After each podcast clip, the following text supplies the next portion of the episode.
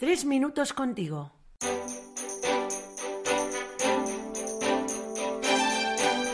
Muy buenas, soy Luis, seminarista. Qué gran alegría. Bienvenida, bienvenido a esta cuarta temporada.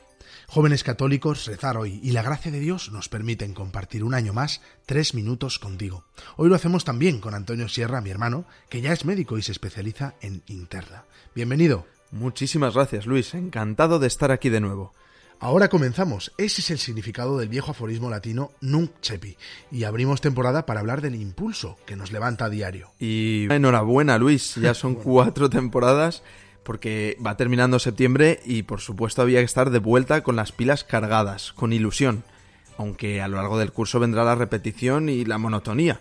E imagino que después de cuatro años, después de cuatro temporadas, casi podría resultar rutinario. Que no es el caso. Vale, vale, no, me alegro de verte con esa ilusión de siempre. Pero ¿cuál es el secreto? ¿Cuál es el secreto que tienes tú para levantarte a las 6 de la mañana, asearte medio somnoliento y acudir al hospital cada día? A mí me gusta pensar que yo soy de los que, si pone amor en sus días, cada día es distinto. Aunque uno comete errores, cosa que en mi trabajo puede ser crítico. es verdad, pero no tanto en la vida. Creo que siempre cometemos errores y son necesarios muchas veces para aprender a levantarse y seguir adelante. Si no, díselo a Batman. Mira lo que le decía su padre en El Caballero Oscuro, la película de Nolan. Menuda caída, ¿eh? ¿Y por qué nos caemos, Bruce? para aprender a levantarnos. Cualquier esfuerzo tiene recompensa, Luis, incluso aun cuando parece que no.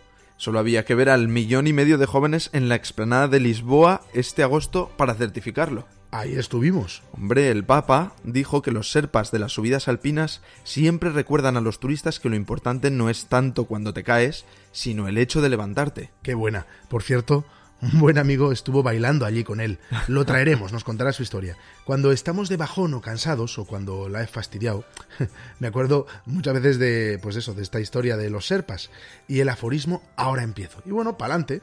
Nuestro tío Paco, director general de los sacerdotes operarios diocesanos, Paco Lansac, cumplió 50 años de sacerdocio. Y un cura joven, yo me acuerdo de esto en Salamanca, cuando lo celebramos, se le acercó y le felicitó. ¡Qué fidelidad, don Paco! Y sin embargo él, con toda humildad, decía, hasta hoy.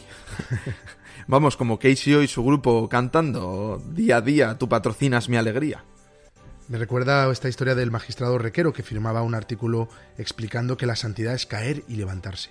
Ahora, siempre es buen momento y como decía él, que cada caminante siga su camino. Y cada camino siga su caminante, que esto exige respetar tiempos. Por ejemplo, para trabajarlo surge el modelo transteórico del cambio de Prochaska y Di Clemente, que habla de las fases por las que pasa una persona a la hora de cambiar un mal hábito. Qué fuerte, ¿y cuáles son? Pues te las cuento. Precontemplación, que es cuando se duda del cambio, contemplación, donde se ve que es bueno cambiar, preparación, momento en que se planea el cambio, acción, el cambio mismo y lo que conlleva, mantenimiento, que cuenta con la recaída, pero también con el movimiento circular de volver a luchar por lo bueno. Joder, nunca es tarde si la dicha es buena. Eso es, y si no, que se lo digan a los jornaleros de los que oímos hablar el otro día. Que a mí siempre me sorprende que el contratista del Evangelio permite que, aunque algunos se apuntan al final, cobran lo mismo. Pues con eso nos vamos a quedar, Antonio. El más grande ha sido, digamos, el más generoso. ¿Serás capaz de serlo tú? ¿Ahora?